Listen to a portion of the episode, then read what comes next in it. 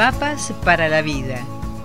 Virginia Gawel, licenciada en Psicología, directora del Centro Transpersonal de Buenos Aires.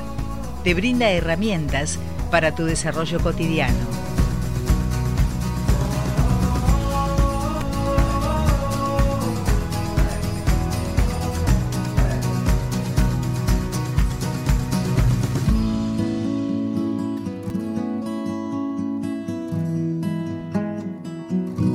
Y últimamente nos damos algunos lujos dentro del estudio. Les damos la bienvenida a todos aquellos oyentes que siguen todas las columnas de Mapas para la Vida o bien en directo, como hay mucha gente de Luján que ya me lo manifiesta, o bien en diferido a través de las diferentes eh, plataformas digitales. Así que como es costumbre, todos los martes estamos en presencia, en este caso en vivo y en directo, de la licenciada en psicología Virginia Gawel, a quien le doy la bienvenida y le digo, buen día Virginia. Buen día Rosita. Una alegría estar acá otra vez. Ya se están sumando por y saludan los, que, los que se suman a Instagram y ya van viendo que los martes estamos por aquí en vivo y después queda y afortunadamente la gente nos va acompañando y se arma comunidad de, conversaciones después, de qué le pasa a cada uno, cómo trata de resolverlo. Y creo que este tema, así como lo vamos a tratar hoy, no lo tratamos antes, así que me encantará poder acompañar con, con algo por ahí distinto de lo que se está hablando todo el tiempo en el ambiente. Vamos por otro lado hoy, vamos con mapas para la vida. Gracias por todo lo que van comentando en YouTube, donde están todas las demás columnas. Eh, quería comentarte que debido al, tema que trataste el martes pasado, bueno, Pablo había sugerido durante el tiempo que duró la columna una temática, digamos, muy similar a lo que vos estabas tratando y dice que recién termina de escuchar el material que vos le enviaste, así que estaba sumamente agradecido más que nada por la molestia de haber buscado lo que, la inquietud, ¿no es cierto? Que ya, ya. Valga para decir que de, los temas que quieren mandar, siempre primero googleen, porque son 500 columnas que hemos hecho, así que hemos hablado de todo. Con distintas palabras a lo mejor encuentran, pero siempre parece algo nuevo como lo de hoy. Sí, realmente. Eh, es Patricia de La Pampa que dice, hola Rosita de Virginia, el tema sugerido para desarrollar en el programa Trastorno de la personalidad por evitación, posibles causas. La verdad que nunca lo escuché. Para los que están por salir corriendo, evitando el tema. Rosita. La persona que procura no estar en contacto social porque le genera un monto de ansiedad demasiado alto, se siente no tener herramientas para poder estar con los demás, hay un factor de inhibición, de timidez, de sentirse tonto o ridículo. Y por supuesto que además, eh, cuando una persona tiene esos rasgos, en muchos ámbitos lo que recibe no es exactamente lo que necesitamos aprender a dar, que es gentileza. Creo que, que salvo cuando hace falta contundente firmeza, que también puede ser gentil eso, porque es eh, preservar lo bueno, si uno lo comprende así. Todo va a cambiar y cambiaría mucho si fuésemos más gentiles con el que piensa diferente, con el que puede aparentemente menos, con el poder escuchar la opinión del otro, poder pedirle sus fuentes de información, por ejemplo, porque hay temas que son espinosos y de pronto uno lo que hace es batallar. Me venía, venía pensando, Rosita, esto que por lo menos en Argentina en algunas familias se dice, en la mía, pero casi no hace falta, en la mesa de fútbol, religión y política no se habla. me quedé pensando en esas tres cosas y por qué no podemos hablar. Y tiene que ver con este tema. No podemos hablar porque encima salen, eh, enseguida salen eh, algo que no, no es del orden del pensamiento. Sale la necesidad de con vencer al otro. Y nadie quiere ser vencido, entonces se producen disputas y en esas disputas de opiniones lo que va aconteciendo es que la persona de la que estamos hablando hoy se acaracola y se va. Entonces ojalá pudiéramos comunicarnos todos como para que la persona que es sensible o que se siente inhibida en el entorno con otros, pueda sentir que de a poquito logra abrirse sin que aparezca un séquito de odiadores o eh, la necesidad inmediata de querer eh, rebatir al otro, convencer al otro, cerrarse al otro, no escuchar al otro. Me parece que, que de a poquito vamos a ir pudiendo hacer eso a lo largo del tiempo, porque ya sucede eso, la revolución de la gentileza. Creo que quienes vienen a este espacio y se quedan es porque están también abrevando en la necesidad de ser amables en el consorcio cuando uno va a hacer una compra y mucho más si se está entre personas de nuestros afectos. Es muy difícil ejercer la gentileza, por eso es algo realmente revolucionario, porque requiere de mucho, mucho centramiento, mucho eje, inclusive para diverger. Y la pregunta que hace Patricia, cuando vi que es de La Pampa, para los que no conozcan Argentina, La Pampa es una provincia muy verde en su mayoría, que está eh, al sur de Buenos Aires, también tiene muchísimos, eh, muchos paisajes, pero me produjo este recuerdo, Rosita, cuando esta inhibición social, esta timidez, este no saber cómo interactuar, sucede como algo que se llama choque cultural. Es decir, si una persona de lo que aquí llamamos del interior, como es La Pampa, el interior es todo lo que no sea la ciudad de Buenos Aires, ¿no? En general. Entonces, a mí me ha tocado como provinciana de ser del interior, de la provincia de Buenos Aires, ir a estudiar a Buenos Aires y padecer profundamente esta inhibición, porque no entendía ni siquiera palabras, no sabía qué querían decir entonces no sabía cómo interactuar, mi ritmo de hablar no era tan rápido como se requería para un contexto ciudadano. Entonces necesitamos, y mucho más, y mucho más, la manera de vestirme, la gestualidad, la manera de caminar. Cuando el entorno es hospitalario, como a veces sucede también, por supuesto, en, Buenos Aires, cuando el entorno es hospitalario, cobija amorosamente esa diferencia. Pero cuando la persona se encuentra con las grandes ciudades, porque va a estudiar, porque va a trabajar, y lo que recibe es algo hostil por su forma, se produce algo que es por choque cultural.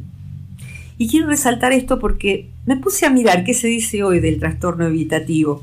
Me gustaría decir, Rosita, algo que, dos cosas con las que no estoy de acuerdo en una definición eh, catalogada entre las primeras que salen en Internet y catalogada como seria, que habla de que la principal terapia puede ser o con medicamentos, porque se lo considera como un trastorno de ansiedad, pero siempre sostenido por lo que llaman ahí terapia conversacional. Entonces acá quiero poner un asterisco. Una terapia con un psicólogo no es nada más que conversar, y mucho menos hablar y que del otro lado nos digan, ajá, ajá, ajá, ¿y a usted qué le parece? Eso es muy antiguo y también tenemos que saber que los psicólogos hoy en día estamos entrenados con técnicas y prácticas para que la persona supere instancias traumáticas que con frecuencia están en personas que están inhibidas de interactuar para interactuar socialmente y también para expandir nuestro modo de ser. O sea que hay instrumentos terapéuticos que no son conversar solamente, pero tengo que decir que conversar con alguien que me esté realmente escuchando ya de por sí es terapéutico. Y la segunda, después podemos volver a esto, Rosita, si querés, o bien en otra columna si quisieran. Me lo copié acá porque dice, y acá quiero avisar primero que no estoy de acuerdo, sobre todo si están escuchando personas que se sientan identificados con esto o que un ser querido de ustedes, un hijo, un hermano, quien fuera, eh, padece de esta inhibición social. Si bien el tratamiento puede ayudar, chachán, esta condición no tiene cura. Ah, mamita. A ver, yo denunciaría a un sitio web que dice de esto semejante cosa que hemos dicho solamente en relación a los psicópatas, hace poquito con esa columna que ha sido muy valorada. ¿Cómo que esta condición no tiene cura? Yo quiero hablar con la persona que escribió eso y la que permitió que se publique en Internet. Es verdaderamente insultante, ofensivo y muy bruto, muy ignorante. Entonces, los sitios web como ese que, están ofreciendo información que está primera entre las posibilidades de encontrar en una búsqueda. A ver, la persona con inhibición social lo menos que necesita es recibir semejante burrada. No, perdón, eh, me retracto. El burro no tiene nada que ver con esto. Los burros son seres muy inteligentes. Ojalá eh, la persona que expresa esto tuviese, eh, igual que yo a veces en que me comporto estúpidamente, la inteligencia de un burro. Esto verdaderamente es decir a alguien que tiene una manera de ser que no tiene cura, es muy brutal. Pero además es mentira. Entonces, lo primero que quisiera decir es que no siempre es exactamente una enfermedad. Si bien está entre los trastornos de salud mental, palabra que tampoco me, gusta, me gustaría que se llamara ese sector de, nuestra, de nuestro quehacer y de nuestra sociedad, de cualquier sociedad, que no se hable tanto de los trastornos mentales, sino trastornos emocionales, si quieren. O sea, hay algo emocional, pero cuando decimos trastorno mental, lo que logramos es que la persona sienta vergüenza y no vaya a buscar terapia. Entonces, si hablamos de disfunciones emocionales, si quieren trastornos emocionales, me parece que vamos arrimando un poco más a la realidad de lo que a casi todo el mundo le acontece, que es que emocionalmente disfuncionamos. ¿Y por qué disfuncionamos? Porque tenemos que funcionar en cualquier país que se esté, la mayoría, en culturas que están enfermas. O sea que lo que está enferma es la cultura y tampoco podría decir que no tiene cura. No sé si yo voy a llegar a verla em, tan globalmente, pero creo que vamos tratando, son muchas las personas que vamos tratando, no se sientan solos, por favor, tratando de que haya mayor sanidad colectiva. Y eso es bien difícil. Pero bueno, esta columna tiene, así chiquitita como es, el propósito de colaborar un poquito con esto. Entonces, eh, voy a una cosita más, Rosita, y te voy a pedir ayuda necesito decir que el querido Carl Jung, el psiquiatra suizo, que creo que nació en el año 1884 y muere, en junio de 1961, pero se fue llegando a conocer mucho más en los últimos años. Él clasificó a la humanidad como que se viene de fábrica genéticamente de una de dos maneras que creo que todos sabemos y lo mencionamos sin saber el origen de, quienes plantearon por primera vez estas palabras. Se es introvertido, que es vertido hacia adentro, o extravertido, y de eso sí hemos hablado, pueden buscar columnas, vertido hacia afuera.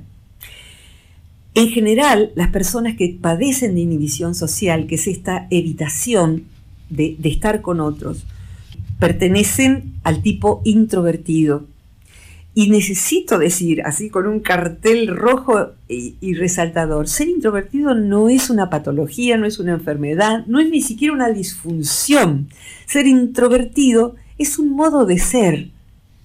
Lo que sí necesitamos, trabajar para poder verter hacia el afuera lo que queremos compartir y recibir desde el afuera sin sentirnos aplastados. Si la cultura, el entorno, cualquiera sea, chiquito o grande, es gentil, voy a poder verterme hacia afuera con más facilidad. ¿Y el extravertido qué tiene? Que, tiene tan buena prensa. ¿Qué tiene que aprender? A callarse un poquito, a parar un poquito, a darle lugar al que le cuesta más, a escuchar. Inclusive tiene muchas cosas interesantes para decir. Es ir brindando espacios y saber que a lo mejor frente a mí tengo o alguien introvertido y perfectamente sano, tan interesante que no le voy a dar espacio y me lo voy a perder. O alguien cuya sensibilidad hace esto ante alguien demasiado extravertido, que ocupa demasiado, y a propósito es repetir la palabra, demasiado espacio, demasiado tiempo en el micrófono. Entonces me pierdo de esa persona. Necesito entonces brindarle espacio. Si soy extravertido, extravertida, tenderle la posibilidad, por ejemplo, con preguntas. Es una hermosa posibilidad. Preguntar y quedarse escuchando es una hermosa posibilidad que le brindamos a la persona introvertida o que además padezca de inhibición social, de trastorno evitativo, como se dice aquí, ¿no? En la pregunta. Le hago una pregunta, ¿y vos qué pensás? ¿Sabés que me encantaría saber? ¿Y cómo se vive en el lugar de donde vos venís? ¿Cómo es el paisaje? ¿Qué costumbres hay? Y mientras el otro se expresa, deja de tener preso lo que está ahí adentro, me intereso de verdad y no estoy respirando para ver cuándo lo puedo interrumpir. No, escuchar es eso, es ponerse en modo, en vez de en modo selfie, en modo filmar al otro, grabar al otro. El extravertido suele estar en modo selfie, se escucha y, eh, no se da cuenta de lo que tiene enfrente porque está emitiendo. Entonces necesitamos parar de emitir para pasar a escuchar.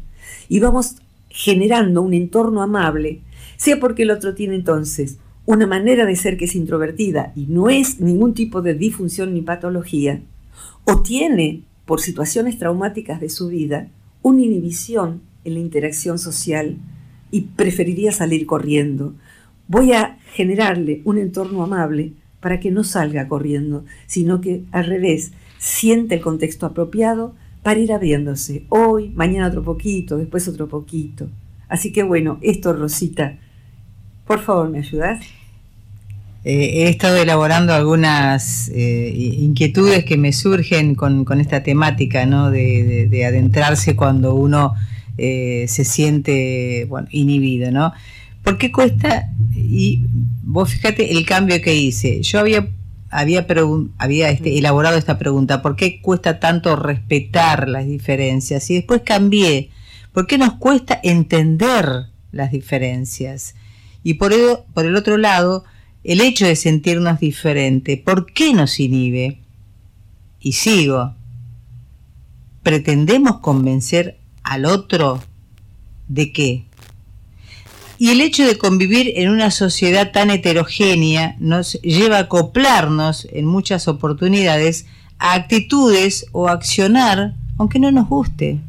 Sí, claro. Se une uno, esto puede suceder que personas que tienen dificultad para interactuar se adhieran a un pensamiento no propio o cualquier movimiento colectivo. Por eso son, son apetecibles para las agrupaciones. Hemos hablado muchas veces de una secta, de, todo lo que aglutine y haga perder identidad personal. Cualquier ideología en cualquier sentido. Eh, inclusive una pandilla, por ejemplo. Alguien con un trastorno de inhibición social podría elegir estar en una pequeña pandilla que le dé la sensación de poder y que le dé la sensación de ser yo, cuando en realidad no hay tal yo, es un nosotros disfuncional. Entonces, en esto de por qué nos cuesta respetar, las diferencias y, por qué nos, nos cuesta ponernos en la mirada del otro. La psicología, así como digo que la terapia no es solamente conversacional, aunque eso ya es bastante, yo tengo una, con mi terapeuta unas conversaciones que a mí me abren panoramas todos los, todos los martes ahora. Esta tarde tengo terapia, así que si me ven muy disfuncional, quédense tranquilos, que a mí me ordena mi terapeuta, me pone otra vez en su lugar. Te encarrila. Me encarrila. En verdad, lo que ha ido sucediendo en la evolución de la psicología es que podamos ejercer la empatía. Creo que ya nadie desconoce esa palabra. Y la empatía es ponerse en el lugar del otro. Hay un impedimento para la empatía. El impedimento principal para la empatía es creer que me estoy poniendo en el lugar del otro. Ponerse en el lugar del otro no es nada sencillo. Como dice en una canción muy linda León Gieco, que no recuerdo el título, que a la gente si no le pasa, no siente. Yo sé porque elegí no ser mamá, como a veces cuento, yo no sé cómo es ser mamá, sé otras cosas y trato de empatizar viendo cómo es ser hermana, viendo cómo es cuidar a una madre mayor. Eso es lo más parecido a ser mamá. Y a lo largo de tantos años, ya casi 40 de ser psicóloga, empatizar con eso y con muchos otros temas ha sido muy importante. Y hay temas con los que el terapeuta debe saber derivar porque no está en condiciones de empatizar y de comprender cómo es ponerse en el lugar del otro. Por eso, por ejemplo, por esta dificultad, funcionan muy bien los grupos donde personas con la misma dificultad o condición se escuchan entre sí. Personas con una adicción, personas que han perdido a un hijo, o como pasa en Fundación Aiken, niños que, que están padeciendo duelos o adolescentes que han perdido hermanos, que han perdido papás. Eso es algo nuevo también. Son organismos que recién empiezan a dar espacio a eso. En Fundación Meta de España también hay un espacio web gratuito para adolescentes que estén en proceso de duelo. Y alguien tiene que poder empatizar y en general son muy saludables los grupos en donde el otro, yo ya sé que pasó por lo mismo. Entonces, ponerse en las zapatillas del otro, en los pies del otro, es bien difícil. Y recordemos eso, el principal impedimento, segundo, el primero es no me interesa ponerme en el lugar tuyo, porque sabes que yo no respeto a las personas que piensan como vos. Por supuesto que hay personas con las que uno no puede empatizar ni respetar ni querría nunca. Pero la mayoría de las veces no es así. Entonces, para, para, tengo que poder querer empatizar. Y luego, como segundo paso, estar, anoten por favor si quieren, estar atentos a no creer que ya, ya me puse en el lugar si digo me puse en el lugar pero no concuerdo, porque esa no es la realidad, estoy generando una distancia. Entonces, lo primero es verdaderamente poder decir, ahora comprendo por qué vos sentís lo que sentís. Ahora comprendo cómo es que vos ves a tu familia o cómo vos ves ese rol. O sea, ahora comprendo. Casi siempre, Rosita, las divergencias y peleas tienen que ver con tener información distinta y un punto de vista por ende. Si un punto de vista son 360 por lo menos posibles grados de puntos de vista y yo tengo uno de 360. Cuando una persona, fíjate vos, eh, y les comparto a todos, se define la evolución psicológica, espiritual inclusive de una persona, como si fuera una espiral ascendente. Y en esa espiral a medida que la persona madura, va teniendo cada vez la posibilidad de cada vez ponerse en distintos puntos de vista. O sea, una persona es más evolucionada en tanto pueda abarcar más puntos de vista. Entonces, un terapeuta, además de estar bien formado, ojalá esté evolucionado como para poder ponerse desde mi punto de vista, aunque no piense lo mismo, aunque no piense lo mismo, ponerse desde mi punto de vista. Y eso va a hacer que sí pueda acompañarme. La persona con inhibición social le pueden pasar dos cosas, el huir simplemente de quien le confronte.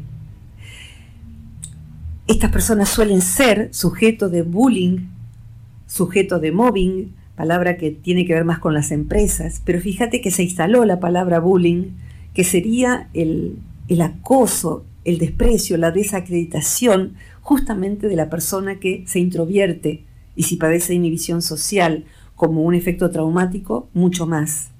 Entonces, necesitamos hoy, en esa empatía, poder ser solidarios con el que tiene esta dificultad. Pero también me conviene, porque va a tener un punto de vista para regalarme. La persona que tiene esto, esta, esta condición de inhibición social, como no se extravertió, posiblemente sea más observadora de lo que sucede. Entonces, preguntarle gentilmente y escucharla puede producir una ampliación de mi conciencia como interlocutora, no solamente como terapeuta, en cualquier contexto, en una fiesta donde alguien se pone aparte, acercarse y preguntarle, a mí me ha salvado la vida, yo sé lo que es la inhibición social, no me la tienen que contar. Entonces, hay veces la persona, digo esto y te voy a volver a pedir ayuda, Rosita, la persona que tiene inhibición social ya como un trastorno, y yo lo he padecido, como persona de, ajena a la ciudad de Buenos Aires, como persona criada por extranjeros, polacos, criada en una granja, yo cambié de siglo, no solamente porque estaba criada como en el 1900. Entonces, esa persona, el poder hacerle un espacio de cobijo es muy importante y ahí esa persona se va abriendo. Quienes hemos padecido de inhibición social y pudimos salir de eso, nos damos cuenta de que en aquel momento ni se hablaba de eso, yo hoy tengo 62 años, 20, 23. Entonces, eh, en general hay situaciones que nos han hecho sentir vergüenza de nosotros mismos. En mi caso, habré querido ser secuestrada, violada a los 13 años en medio del campo por un desconocido de la ciudad. O sea que, bueno, anteojos de sol y un auto bueno y qué sé yo. Entonces, bueno, por ahí si quieren encuentran un videito corto que se dice, yo no, que dice, se llama Yo no fui matada. Eso a los 13 años, ya de por sí me costaba interactuar, por supuesto que deja una huella y una vergüenza y un no saber cómo moverse y algo que tiene la persona con inhibición social que es miedo, terror, terror a interactuar, a que le dañen a uno, a que lo rebajen a uno, a que lo humillen y además la sensación de que si me rebajan, si me humillan, si me acosan, la verdad tienen razón, si yo doy vergüenza, doy vergüenza, no valgo nada, les doy la razón. Eso es lo que le puede pasar a una persona con inhibición social. Rosita. León Gieco decía canción para decir las cosas que pocos dicen. Por lo general, la gente, si no le pasa, no siente.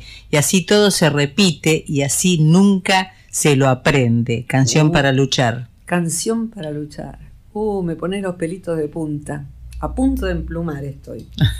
Eh, en, Instagram se puede ver, porque yo suelo decirlo, pero bueno. Eh, maravilloso, León. Hay veces en que las personas, Rosita, gracias por buscarlo, con inhibición social, eh, lo que tienen es una extraordinaria sensibilidad. León la tiene, pero tuvo el coraje y además en esa época era más fácil ser varón y decir me mando a la ciudad desde el pueblito donde él vivía y me voy con mi guitarra y me instalo y voy a cantar y voy a vivir de eso. En aquel entonces para una mujer, por ejemplo, no era tan fácil. Y además la mujer históricamente ha quedado, vuelvan los que tengan ganas y no lo escucharon, eh, hay una columna que hicimos la semana pasada sobre ser psicopateado o psicopatear. ¿Qué es psicopatear o ser psicopateado? Con mucha frecuencia se ha caído o en una crianza psicopática que se nos, en que se nos ha humillado o después se ha ido buscando vínculos de amistad o de pareja en donde da cuenta de que mejor que eh, tengamos inhibición social porque la verdad que lo que uno dice y aporta no vale nada y es mejor callarse la boca. O sea que del otro lado vamos a encontrar desacreditadores. Ser hospitalarios con el sensible. Si tienen ganas, luego busquen con mi nombre, porque es, acuñé ese término, o sea que por eso les propongo que pongan mi nombre en internet. Y la expresión eh, inadecuación esencial, el complejo de inadecuación esencial, y hemos hecho una columna con Rosita, complejo de inadecuación esencial, no encajar en el mundo. Eso no es exactamente lo mismo, pero se suele tener esta inhibición social. Y hay ansiedad, claro que hay ansiedad, es un trastorno de ansiedad, porque se sale al mundo y se teme recibir todo esto. Pero además quiero decir que a lo mejor le cae simpático el término, alguna vez a lo mejor lo mencioné. Hay personas que propenden la inhibición social por el temperamento introvertido y sensible, cuya cuota de estar con gente se cubre muy pronto o sea, necesita ser infrecuente, con poca gente y de corto rato. Fuera de eso, yo digo que se le inflama la glándula de interactuar con la gente y le da gentitis, puesto que eh, toda la, lo que termina en itis significa inflamación la glándula de interactuar con la gente se le inflama y padece de gentitis y necesita salir corriendo de donde está, quedarse con sus gatos, sus perros, sus videos, un amigo, dos y nada más. Eso es ser anormal. Y bueno, si hablamos de que normal es ser la norma, eh, lo estándar, sí, bendita sea esa normalidad. Pero ¿cuál sería la salud, Rosita? La salud sería que la persona que padece de inhibición social pueda volver a casa, a su vida, que a lo mejor es alegremente solitaria y tiene solitud, pero tenga la opción saludable de no estar en soledad, de estar con otros, de estar el rato que quiera y no padezca la interacción social.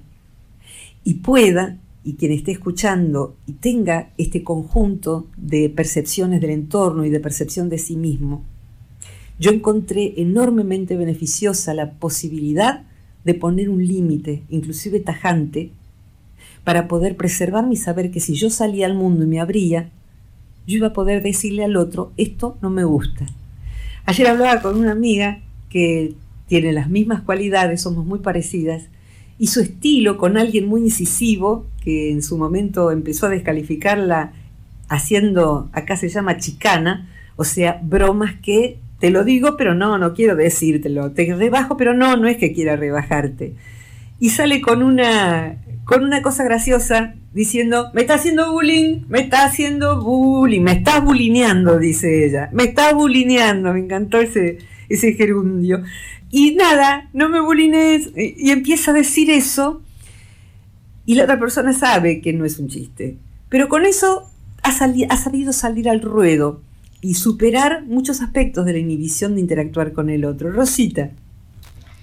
La verdad que eh, el tema me, me, toca bastante de cerca, te diré, porque a veces como uno pretende, digamos, pretende llegar al otro, pero ni siquiera se esfuerza por eso, porque uno le llega de todas las formas posibles, hables del tema que hables, hay infinidad de comentarios que, que coinciden en esta apreciación de decir, me habló a mí. Me habló a mí. Se, escucha un poquito bajo hoy.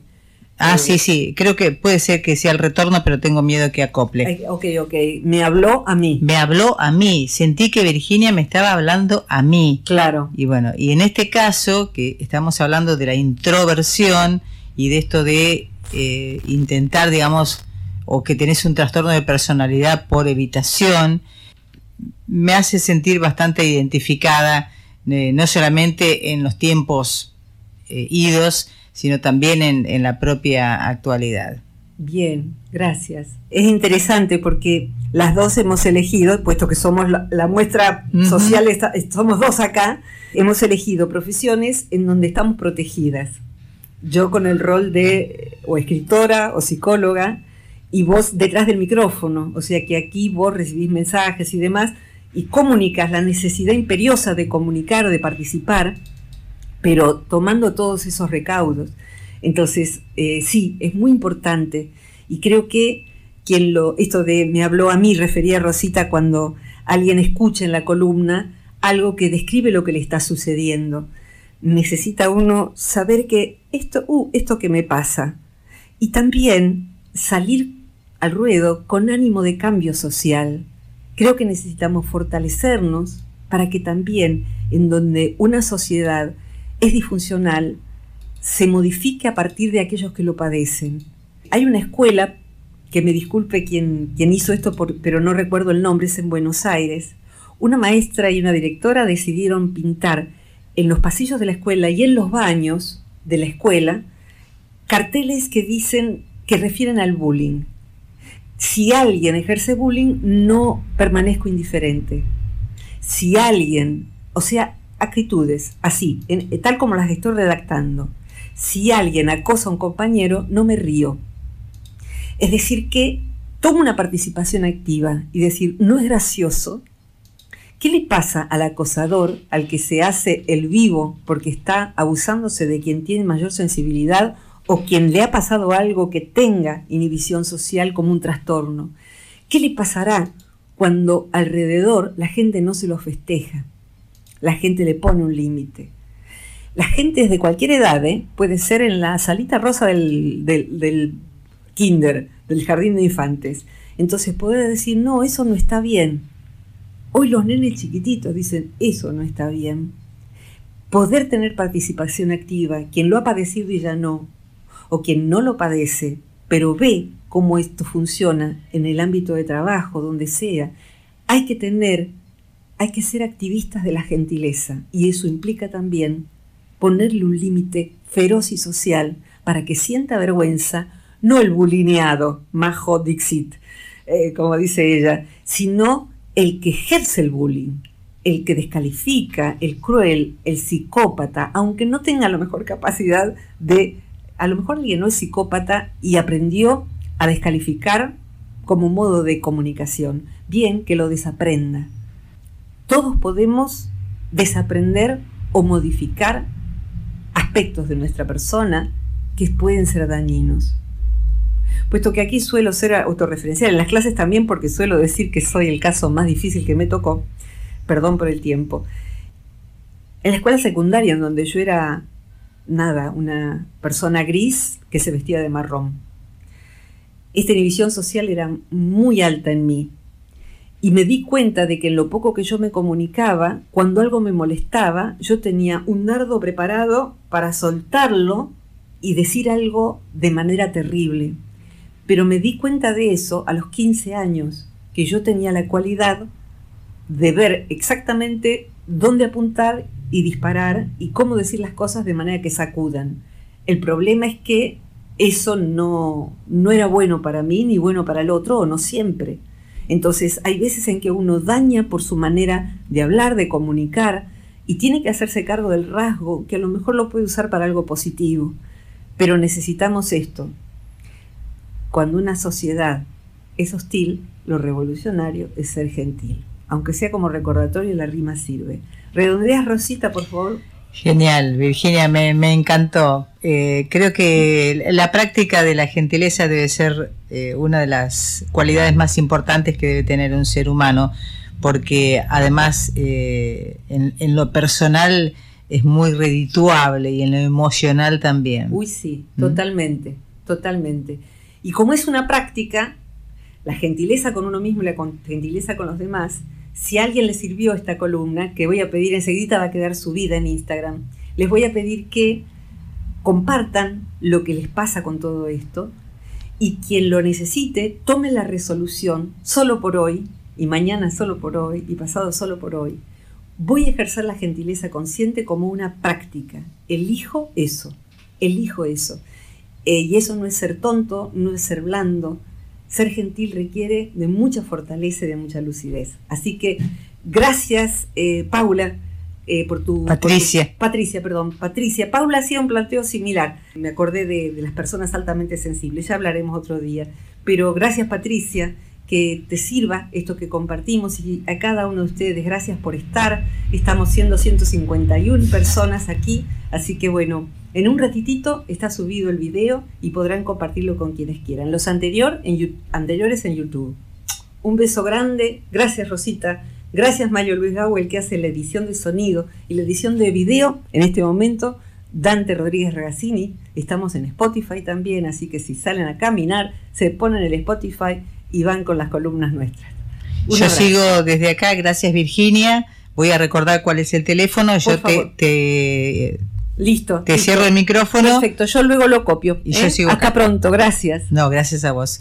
Virginia Gawel, como todos los martes, en vivo y en directo. Ya se, se, ha hecho una linda costumbre, hermosa costumbre recibirla en nuestros estudios. Y para aquellos que tengan inquietudes y que quieran transmitirlas a través de un canal, deben eh, remitirse al más 54 9 23 23 52 64 97. Esto ha sido todo por hoy en Mapas para la Vida.